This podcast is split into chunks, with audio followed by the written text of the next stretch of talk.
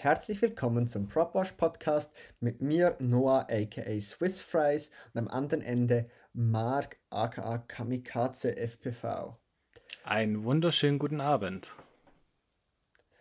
Heute werden wir ein wenig über die aktuellen Geschehnisse im FPV Community äh, Markt reden.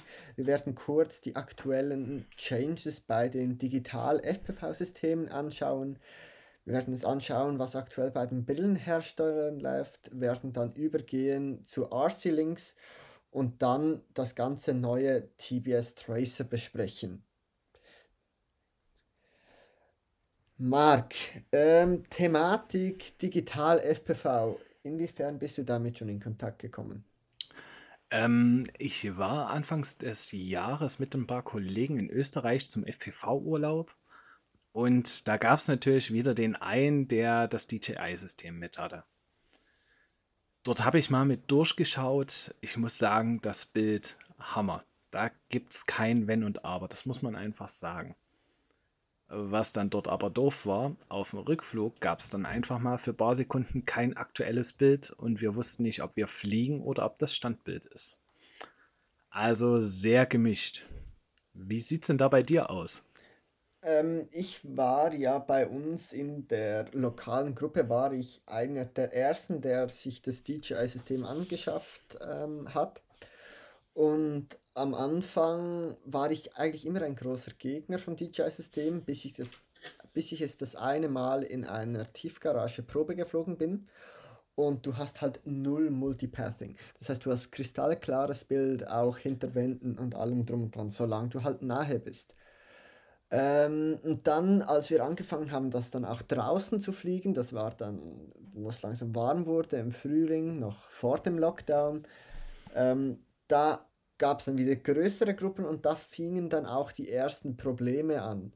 Äh, das Problem ist, wenn du DJI fliegst, streust du halt gleich über mehrere Kanäle und die anderen können dann nicht fliegen. ähm, ja, das Problem hat sich dann mit der Zeit immer, immer wie mehr von selbst gelöst, da mittlerweile von fünf von sechs Piloten bei uns lokal DJI fliegen. Und dann macht das das Ganze natürlich viel einfacher. Du hast keine Leute mehr, die ihren VTX nicht umstellen können äh, oder was auch immer. Du hast einfach ein uniformes System und du kannst dich darauf verlassen, dass es bei den anderen auch sauber funktioniert, was du bei VTX einbaust, normalerweise nicht einfach so als Given nehmen kannst. Ja, die Problematik mit äh, in andere reinsteuern habe ich vor ein paar Wochen auch gehabt, eben auch bevor bei uns der Lockdown kam. Da äh, hatten wir jemand mit DJI-Brille natürlich die maximale Sendeleistung, die man per Software aufbauen kann. Und siehe da, der Kollege neben mir hatte nach 10 Metern kein Bild mehr. Ja. Äh, auch wenn man sich an, das, an die Frequenzverteilung von TBS hält, funktioniert das trotzdem nicht ganz zuverlässig äh, mit der Frequenzaufteilung. Auch wenn ich eigentlich auf eine Frequenz weit weg von jemand anderem sein sollte, kann es trotzdem sein, dass der analoge Pilot noch immer irgendwelche Impacts spürt. Äh, kann das mit dem IMD zusammenhängen, weil DJI nutzt ja für das, ich glaube, 50 Mbit-System oder für die Übertragung zwei Kanäle. Kann das daher rühren oder senden die einfach kategorisch noch, ich glaube, auf Race 8 ihren Broadcast immer mal wieder? Da, das ist das eine, was wir uns überlegt haben. Das andere, andere was halt ist, äh, bei DJI ist es ja auch so, dass die Brillen auch senden. Das ist ja ein großes Problem. Das heißt, es macht auch Sinn, dass man ein bisschen weiter voneinander wegsteht, weil halt sonst auch die Transmission von den Brillen die anderen beeinflussen kann. Und ich könnte mir vorstellen, dass es da Probleme gibt. Das wurde aber nicht scientifically proven oder irgendwas. Das ist nur mal so eine Vermutung, die ich habe, dass es damit zu tun, kann, zu tun haben könnte. Den 50 Megabit Mode, den du angesprochen hast, finde ich super. Also wenn ich alleine am Shooten bin oder alle alleine am Fliegen bin, dann fliege ich immer mit 50 Megabit Mode. Du hast aber halt nur drei nutzbare Kanäle. Das heißt, wenn wir in einer Gruppe fliegen, ist das einfach nicht machbar mit 50 Megabit, weil da fliegen halt oft mal äh, mehr als drei Personen. wie ist das bei euch? Sind das eher größere Gruppen, die bei euch fliegen oder kleinere oder wie sieht es da aus? Ja, ich muss ehrlich sagen, das letzte anderthalbe Jahr bin ich fast nur allein geflogen. Also unsere Treffen sind ziemlich eingeschlafen. Es sind viele Leute allein oder in Minigrüppchen mal ganz schnell gegangen, so dass das lange kein Thema mehr war, muss ich sagen. Aber wenn wir mal alle zusammengekommen sind, gab es natürlich das Übliche. Man macht vorher aus, wer welchen Kanal nutzt und am Platz ist alles vergessen. Ja, und dann gibt es natürlich auch die, die ihren VTX nicht umstellen können. Genau das. Das gab es dann wieder zuhauf und dann wurde hin und her gemodelt und dann funktionierte aber auch bei mir das. Ja, der Klassiker. Bei mir hat dann das äh, Videosender umstellen aus irgendeinem Grund nicht funktioniert. Das war am Ende eine gebrochene Ader und so. Ja, gut, mit meinen Wings bin ich da sowieso der Sonderling und warte meistens eh, bis alle halbwegs am Boden sind. Ja, das ist bei uns auch so eine Sache. Ich warte mittlerweile auch meistens, bis die meisten am Boden sind. Vor allem jetzt, wo ich einen neuen Cinematic Copter habe, der wirklich eine große Kamera und alles fliegt, da will ich es einfach nicht riskieren, dass irgendwas schief läuft. Ja, das sagtest du mir im Vorgespräch ja schon, dass du äh, dir da sogar planst, eine Red draufzuschnallen. Das war mal ein Gedanke von mir, ist aber halt eher noch in ferner Zukunft. Nochmal kurz zurück zum HD-System. Wie siehst du die ganze Thematik ähm, mit der Latenz da? Weil ich, ich kenne einige Personen, die sich gegen das System wehren aufgrund der einfach zu großen Latenz. Unser guter Freund Chris Wind ist ja einer davon. Er hatte das ja bestellt, nachdem der große Hype kam mit der DJI Vista Combo hatte das ja dann auf seinen Quads eingebaut und das dann aber relativ schnell wieder ausgebaut. Wie siehst du das? Hast du das mal in so Highspeed-Szenarios getestet? Dadurch, dass ich eben primär mit Wings unterwegs bin, merke ich dort überhaupt nichts. Also das muss ich ehrlich sagen. Das ist ähnlich wie Unterschied Crossfire 50, 150 Hertz Modus. Ist schön, dass es den gibt, habe ich aber noch keinen Unterschied feststellen können. Und was die Kopterfliegerei angeht, da kannst du mich ziemlich nah in Anfänger hinsetzen. Das muss ich äh, so offen gestehen. Da fehlt mir einfach die Übung, als dass ich da irgendwas merken würde. Wie sieht es denn da bei dir aus? Bei mir ist es so, ich merke die Latenz, aber ich muss sagen, ich habe mich dran gewöhnt. Also man lernt halt damit umzugehen, dass die Latenz nicht immer gleich ist. Und das mit dem Crosshair 50, 150 ist, habe ich nie gemerkt, bis ich die Tango quasi mit Zeros of Shot habe. Und da habe ich es enorm gemerkt. Ähm, obwohl die Latenz von der Brille quasi höher ist, merkt man trotzdem noch kleinste Latenzen im RC-Link. Ich würde wirklich sagen, es ist so was Dynamisches, wo man sich mit der Zeit daran gewöhnt und auch dann dort die kleinsten Unterschiede spürt. Äh, ein Beispiel davon ist ja auch äh, Mr. Steel, der aktuell äh, daran ist, auch digital Quads zu fliegen. Äh, Stingy hat ihn ja da angesteckt und er ist ja sonst wirklich so ein Hardcore-Freestyle-Pilot, bei dem es auf jede Millisekunde Latenz ankommt.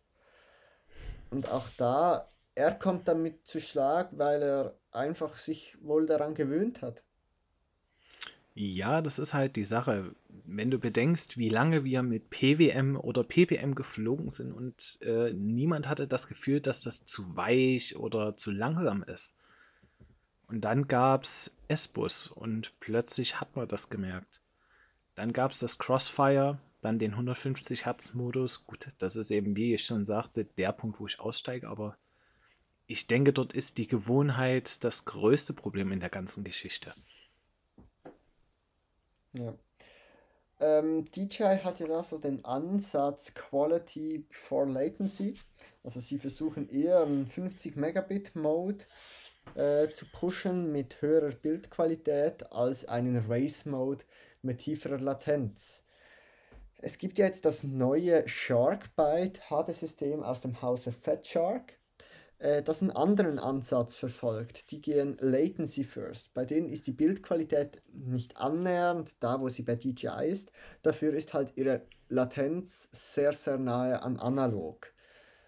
Was würdest du jetzt präferieren, ähm, als Außenstehender, der jetzt wahrscheinlich nicht im Markt für sowas ist, was würde dir, äh, wenn du dich damit beschäftigen würdest, so ein System zu kaufen, was würde dich eher anlocken? Latenz oder Bildqualität?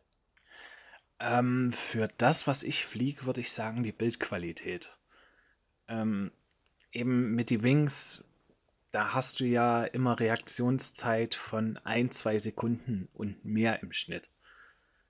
Wenn ich mehr Copter fliegen würde, würde ich wahrscheinlich eher auf Fetcher gehen. Und dazu kommt ja der Faktor, ich habe eine Fettshark-Brille. Das heißt, DJI-System hieße für mich eine neue Brille, die zu meinem Gesicht nicht passt. Das war äußerst unangenehm. Passt sie zu meinem auch nicht. Muss ich, muss ich echt sagen, ich mag die DJI-Brille nicht, aber ich mag die Technologie dahinter. Ich, ich mag DJI, ich würde DJI FPV nicht nutzen, wenn es eine gute Alternative gibt. Ähm, gibt es aber aktuell leider nicht. Und was beim Sharkbite-System ja dann so ist, du hast da dann eine tiefere äh, Latenz, also quasi fast wie analog, dafür ein HD-Bild und dann fragt sich aber halt, ob sich das dann lohnt, weil ähm, ich persönlich brauche diese super niedrige Latenz nicht, äh, weil ich komme damit stark, wenn ich ein bisschen diese 20 Millisekunden halt habe. Ein Racer hingegen merkt das natürlich. Für, für ihn sind jede, ist jede Millisekunde crucial. Die Frage ist, kann er überhaupt von einem HD-Bild benefiten? Bringt ihm das überhaupt was? Ja, das wahrscheinlich Frage, eher nicht. Denn auf die ganzen äh, Rennkurse ist ja alles doch farblich sehr gut hervorgehoben.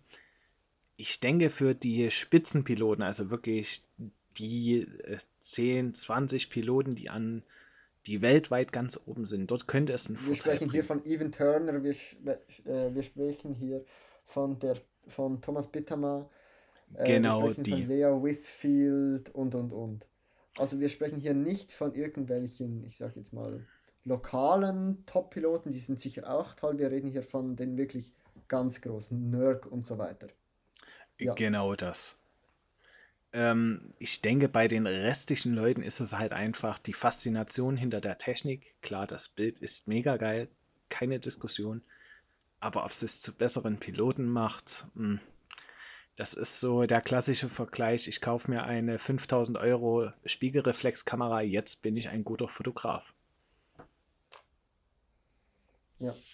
Äh, dann ist aber halt die Frage, was ist denn der Markt von Bytefrost? Versuchen Sie einfach quasi potenzielle Käufer auf Ihre Seite zu locken, die sonst das DJ kaufen würden? Versuchen Sie wirklich Leute anzusprechen, die schon eine HDO haben?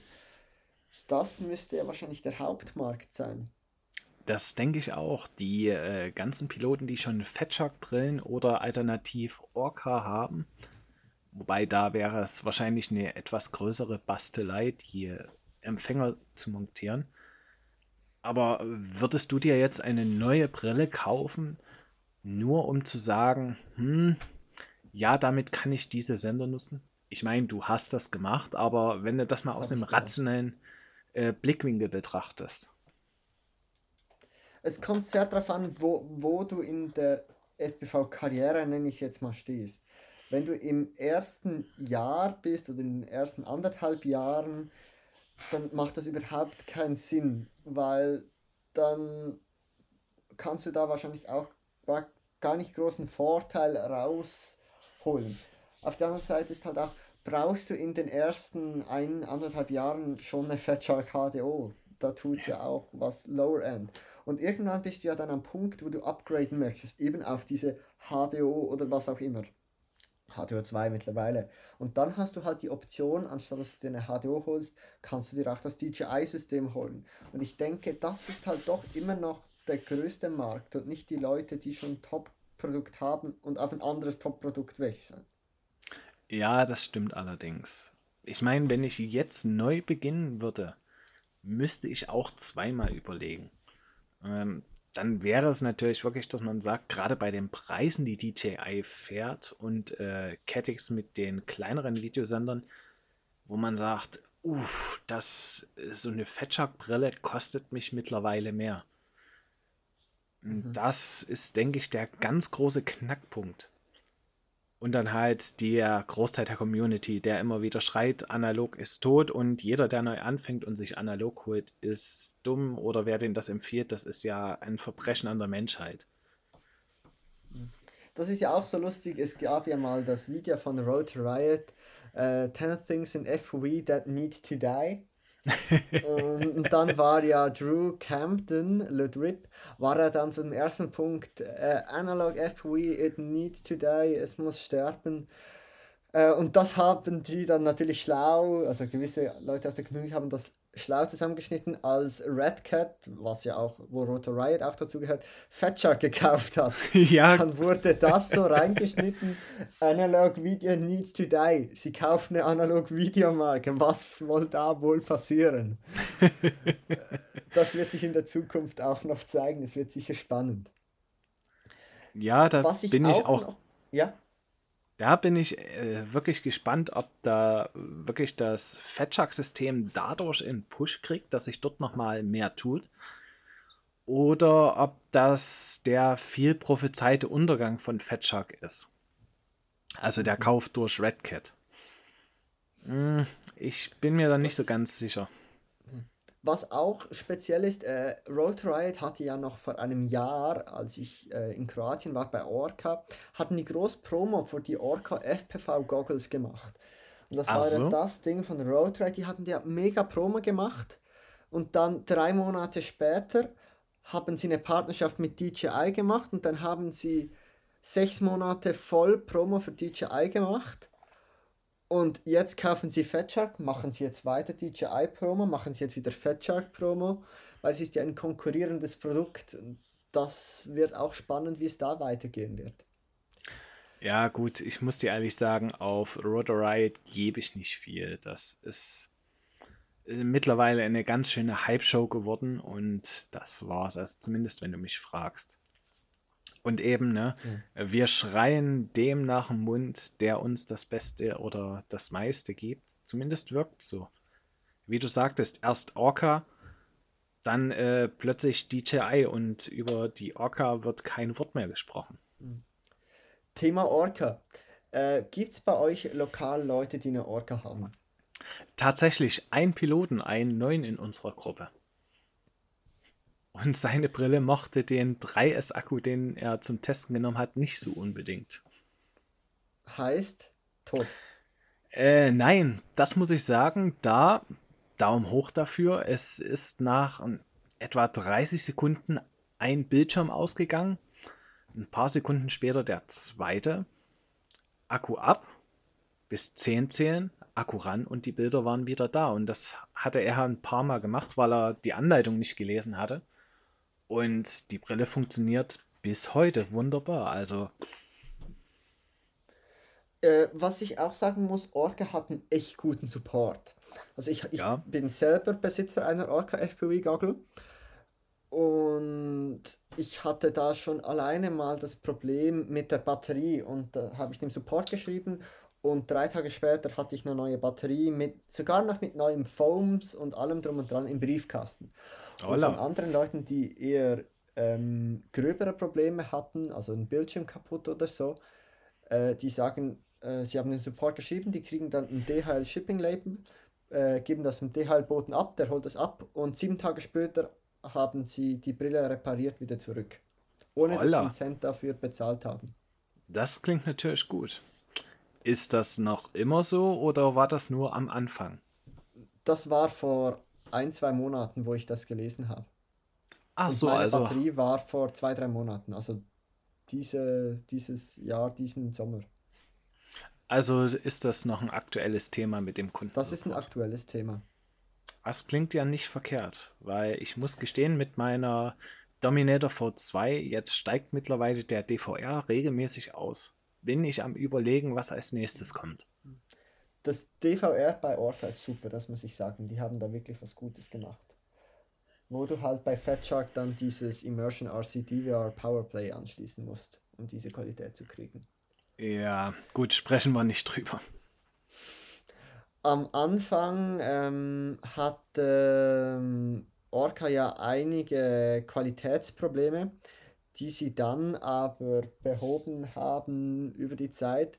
Jetzt gibt es aber neue Probleme mit diesem Orca FPV Connect, das ja eine Wi-Fi-Verbindung zu deinem Handy aufbauen kann und von da du dann Livestreaming auf Facebook und Co. machen kannst.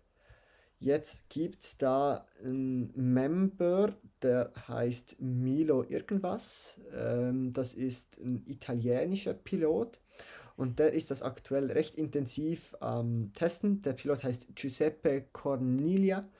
Äh, Milo FPH ist sein Nickname.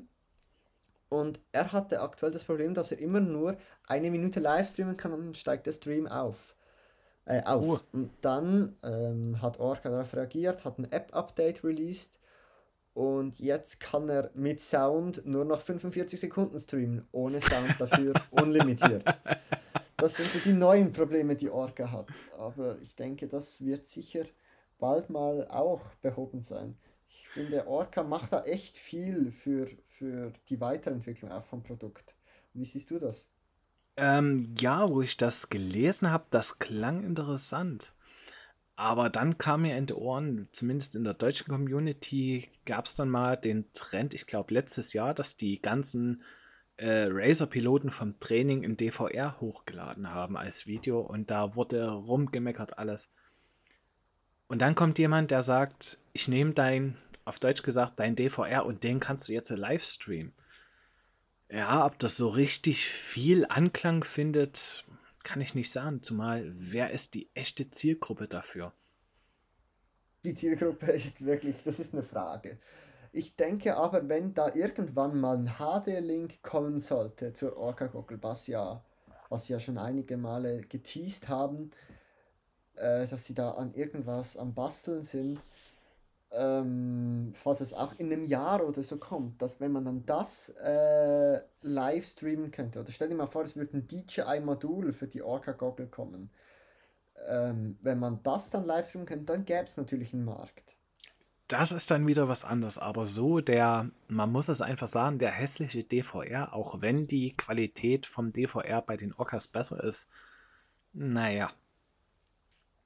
Schwierig. Ja, das würde eventuell zu Events passen, ja, aber da geht es ja halt wieder weiter. Da streamst du das nicht zu Facebook und Co., sondern da streamst du das zum Videoschnitt, was ja aktuell auch nicht möglich ist. Ja. Ähm, beim Orca FPV Connect Modul gibt es ja auch ähm, angeblich so eine Option, wo man das Ghost RC Link System direkt einen Receiver darauf verlöten kann, um dann irgendwie so was Smart Audio-mäßiges zu machen, was TBS ja bereits macht mit dem Fusion und dem Wi-Fi-Link. Ich glaube, es soll in die Richtung gehen mit Dynamic VTX Power, das wir ja kennen. Ähm, wenn wir uns schauen, diese ganze Dynamic VTX und TBS Cloud Sache, äh, die aktuell sich ja aufbaut, benutzt du das schon? Also benutzt du offizielle Versionen davon? Äh, nein, ich nutze die aktuellen Alphas, so wie du wahrscheinlich auch. Aber ich muss sagen, äh, das läuft verdammt gut. Also da haben alle Jungs, also äh, TBS, George, der äh, für das Fusion zuständig ist, richtig geniale Arbeit geleistet. Also Ich bin gespannt, was da in Zukunft noch kommen wird. Jetzt werden wir wahrscheinlich bald wieder öffentliche Releases von den aktuellen Alpha-Features sehen. Und ich bin dann auch gespannt, wie das in der Öffentlichkeit ankommen wird. Hm, ich denke, das werden einige nutzen. Gerade das, äh, was der Raphael schon mal angeteased hatte, das OSD-Feature, ist für KISS-Nutzer sehr interessant. Ja, ich meine, du hast jetzt von äh, FATEC ein externes OSD, was du nutzen kannst, okay. Aber da kannst du dir dieses OSD sparen, sondern hast das einfach aus dem Brillenmodul raus, wo ja wahrscheinlich auch Orca mit äh, dem Ghost hin will. Ja. Ich ähm, würde es schon alleine hilfreich finden, wenn ich über dieses OSD im Fusion mir schon alleine irgendwie einen Timer anzeigen lassen könnte. Oder mein Crossfire RC-Link, das wäre noch genial, weil ich persönlich habe das noch nie zum Laufen gekriegt, dass es in Betaflight oder Flight One oder FATEC vernünftigem OSD, OSD RF-Mode und LQ anzeigt. Geschweige denn von irgendwelchen SNRs oder so, was ja theoretisch möglich sein sollte, wenn das TBS quasi in ihrem Ökosystem drin macht, dann sollte das ja gut machbar sein. Wobei mit Betaflight 4.2 kriegst du ja, ähm, ich müsste überlegen, du kriegst das RSSI in dBm-Skalierung, also von 0 bis minus 130 dBm. Und äh, die Linkqualität mit den Vorindex, also mit 2, 1 oder 0 und dann Doppelpunkt.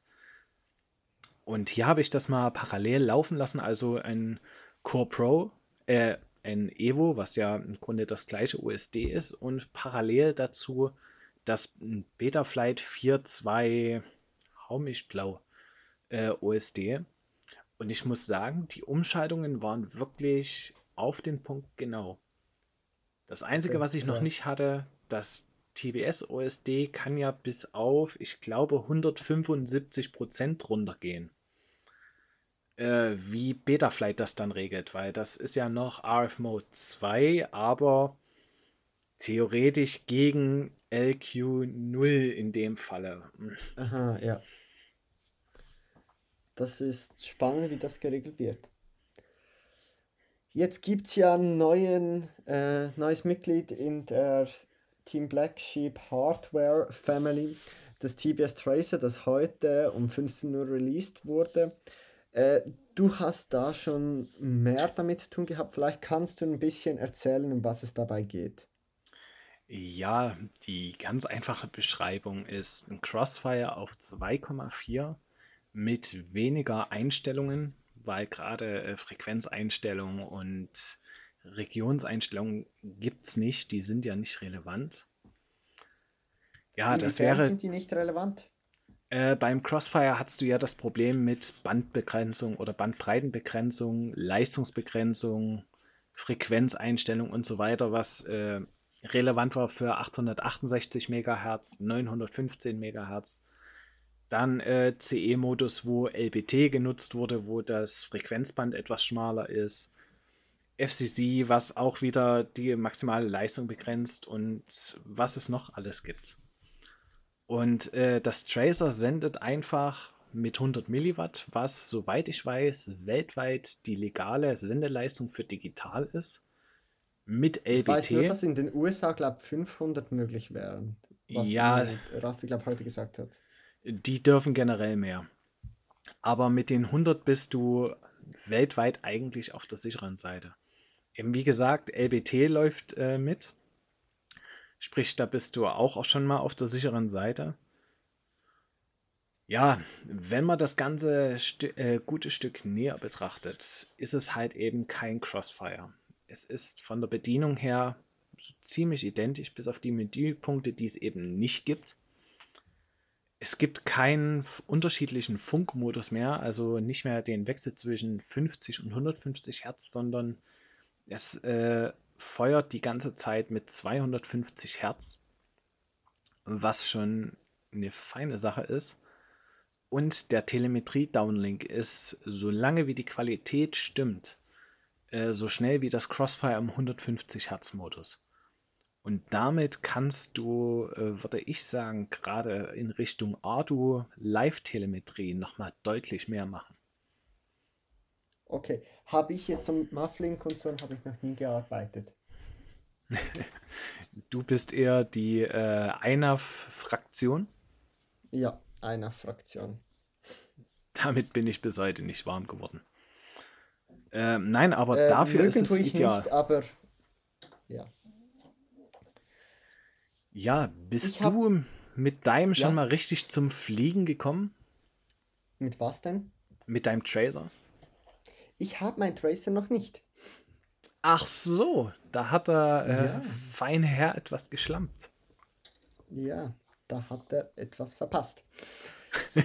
ähm, was ich gesehen habe in den Videos und natürlich in den Fotos, die wir vorher diskutiert haben, äh, der Empfänger hat zwei Antennen. Kannst du mir erklären, warum da zwei Antennen notwendig sind? Ja, das ist äh, ganz einfaches Antenn-Diversity. Also man kennt es bei den FA-Sky-Empfängern, war das glaube ich auch so. Du hast halt einen Schaltkreis, der die Antenne mit dem besten Empfang anschaltet. Und da kommen wir halt zum Vorteil und auch zum Nachteil von den 2,4 GHz. Die Antennen sind deutlich kleiner als bei 900 MHz. So, und damit ist es natürlich deutlich einfacher, dass die Antenne komplett verdeckt wird durch einen Akku, durch eine Kamera, ja, selbst durch einen äh, Carbonarm äh, ist die halbe Antenne, Antenne komplett belegt. Und mit zwei Antennen kriegst du es halt deutlich besser abgedeckt. Andere Systeme wählen ja ein Diversity beim Takes-Modul, was ja dann aber diese Probleme mit dem Verdecken der Antennen durch die Arme oder so nicht löst. Ja, äh, unter dem Bedacht, auf was du anspielst, ich vermute, das ist für den zweiten Empfänger dann gedacht, der in die Orca hineinkommt. Zumindest vermute ich das. Ansonsten würde Okay. es für mich keinen Sinn machen. Ich weiß nicht, ob du da noch eine Idee hast, was das bringen könnte. Ich weiß es auch nicht. Vielleicht mit diesem neuen ähm, Empfänger, der heute herausgekommen ist, wo ja auch dann Diversity-Empfänger ist, ob sie dann quasi wirklich separate Streams laufen lassen, ich weiß es nicht. Hm. An wen richtet sich denn das neue TBS Tracer? Wer ist im Markt für einen Tracer? Ähm, ja, ich würde sagen, eigentlich die Razer-Piloten, die noch kein Crossfire haben. Ähm, Freestyle-Leute, ja, könnte man auch machen, gerade wenn es im näheren Bereich ist, also so zwei, drei Kilometer, denke ich, die betrifft es auch. Durch die hohen Update-Raten ist das halt schön. Oder Ich merke das halt, vor allem, wenn ich fliege, ähm, Freestyle fliege, dann habe ich das doch hin und wieder, dass mein äh, Crossfire vom 150 Mode äh, in den 50er Mode reinflippt. Und das merke ich schon. Das ist schon eine Lat ein Latency Change, den, der bemerkbar ist. Und ja, das merkst würde ich mir halt wünschen, wenn das nicht passiert.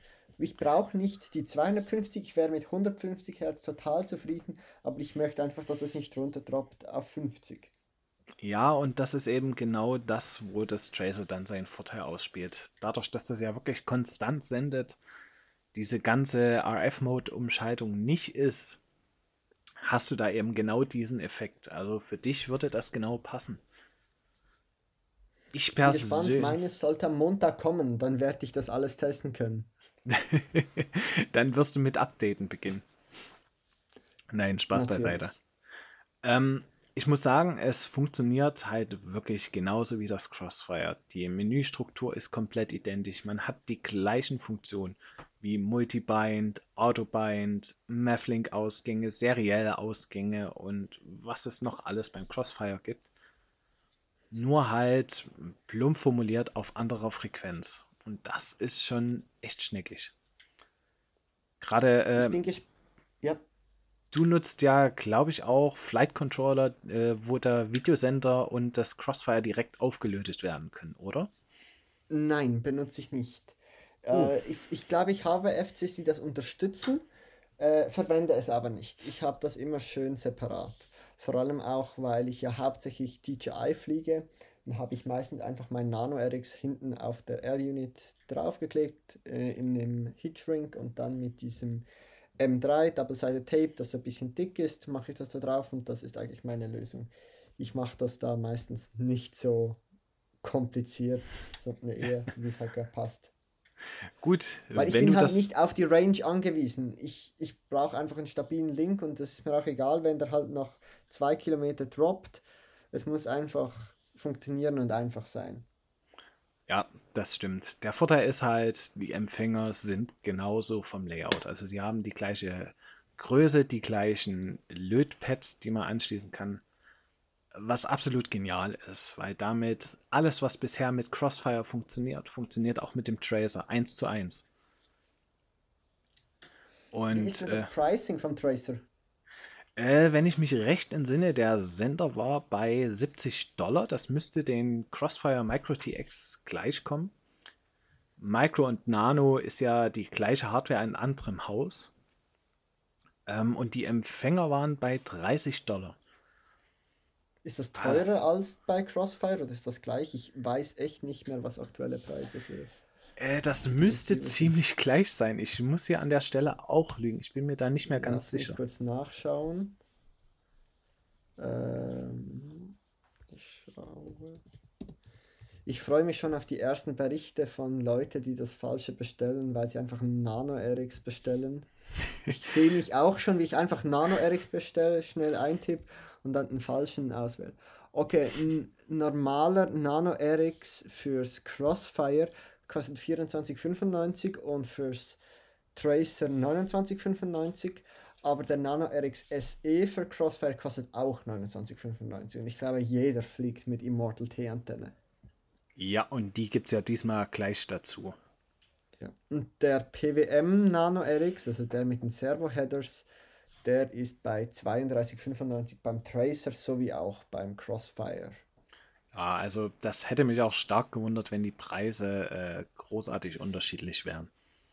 Ich finde es aber trotzdem gut, weil äh, TVS hat ja nur schon vor drei Monaten so wieder die Preise von Nano RX senken können, weil sie eben so eine hohe Absatzmenge haben. Und das haben sie jetzt beim Tracer überhaupt nicht. Also ich nehme an, dass sie da den hohen Produktionspreis am Anfang, äh, weil sie am Anfang noch eine kleinere Menge haben, wohl, wohl einfach selber geschluckt haben. Das könnte sein, oder es ist halt wirklich unter dem Vorteil äh, des Crossfire-Systems gelaufen. Weil siehe, die Spritzgussformen für die Sender ist, sind die gleichen, das PCB-Grunddesign, also zumindest was äh, die Größe alles angeht, gab es ja auch schon mal. Ich könnte mir vorstellen, dass man da bei den Händlern auch nochmal gute Preise kriegt, wenn man sagt, ist zwar andere Elektronik drauf, aber wir nehmen trotzdem eine gute Menge. Zumindest ja. kann ich mir das ganz gut vorstellen. Ja, das weiß wohl niemand außer TVS selbst. Und wenn, dürften wir eh nicht drüber sprechen. Ja. Ähm, ja, was gibt es noch an sonstiges Neues zum Tracer? Äh, Nochmal eine kurze Zusammenfassung. Das TBS Tracer ist ein neues 2,4 GHz RC-Link-System.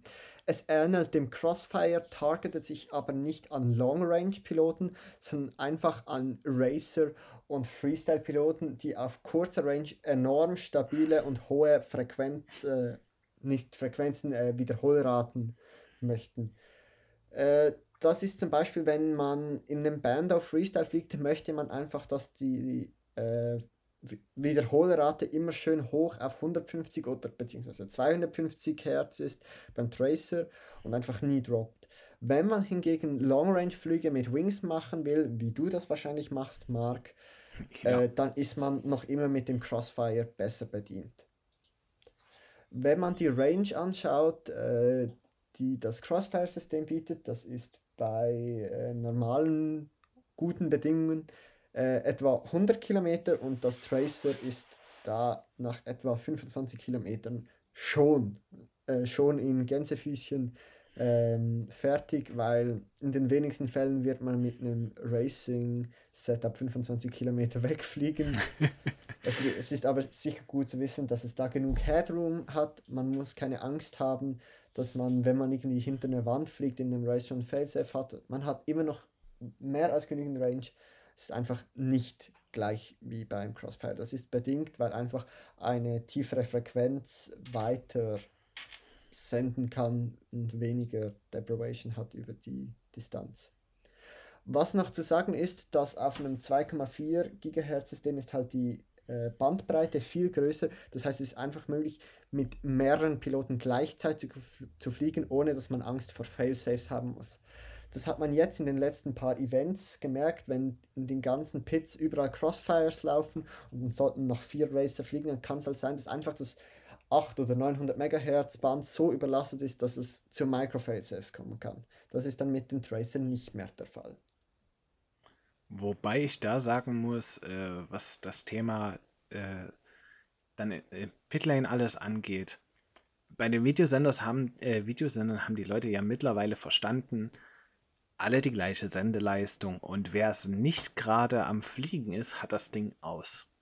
Beim Crossfire sagen alle, äh, ich will aber doch den kleinen Vorteil noch gegenüber den anderen haben. Und da gab es ja schon so manches Event, wo dann die 500 Milliwatt äh, losgeblasen haben oder 2 Watt teilweise. Und dann hast du noch drei, vier Leute mit gleichem System und Einstellungen im Pilotenlager. Ja gut, was will man da machen, ne? Mit der TBS Cloud sollte es ja dann theoretisch möglich sein, wenn man so hört, was, was schon so gespoilert wurde, dass theoretisch global könnten so Settings gemanagt werden. Wenn sich TBS dazu entscheidet, ich glaube technisch wäre es möglich, könnte man so Race Directors erlauben, dann quasi die Crossfires der Teilnehmer zu setzen. Ob das jemals so kommen wird, werden wir sehen. Wäre auf das, jeden Fall eine gute Idee, denke ich. Äh, das ist sowieso was Spannendes, weil dann könnte man ja sagen, auf dem Rennen als äh, Ground Station sind Fusion-Module, die äh, in Kanal über äh, die Rennleitung gesteuert werden. Dann hast du die passenden Crossfire-Sender dazu. Äh, am Crossfire die Unifies laufen und dann kannst du als Rennleitung festlegen, okay, jetzt fliegen wir Crossfire auf 10 Milliwatt, Race Setting, äh, sagen wir CE-Modus. Der Unify dahinter, du kriegst den Kanal, du den Kanal, alle auf 25 Milliwatt fest. Und jeder kriegt, äh, was weiß ich, seine Rundenzeit noch über das Fusion USD eingeblendet. Wäre ja alles theoretisch möglich. Sache. Ich denke, das ist nicht ein Feature, das wir heute und morgen erwarten können. da ist doch noch viel dahinter. Was ich aber interessant finde, was du gesagt hast mit den Fusion Ground Stations.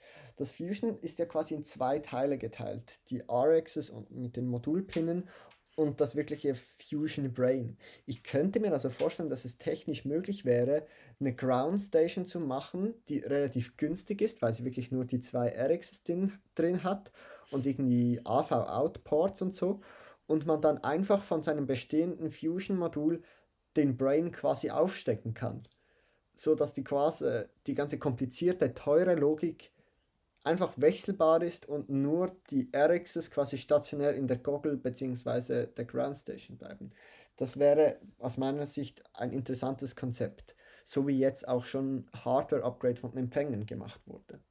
Ja, aber das Problem ist dann halt wieder, du müsstest ja äh, irgendwie der Kopfeinheit beibringen, wie die RSSI-Werte sind. Sprich, du müsstest nach jedem Pilotenwechsel ja. neu kalibrieren.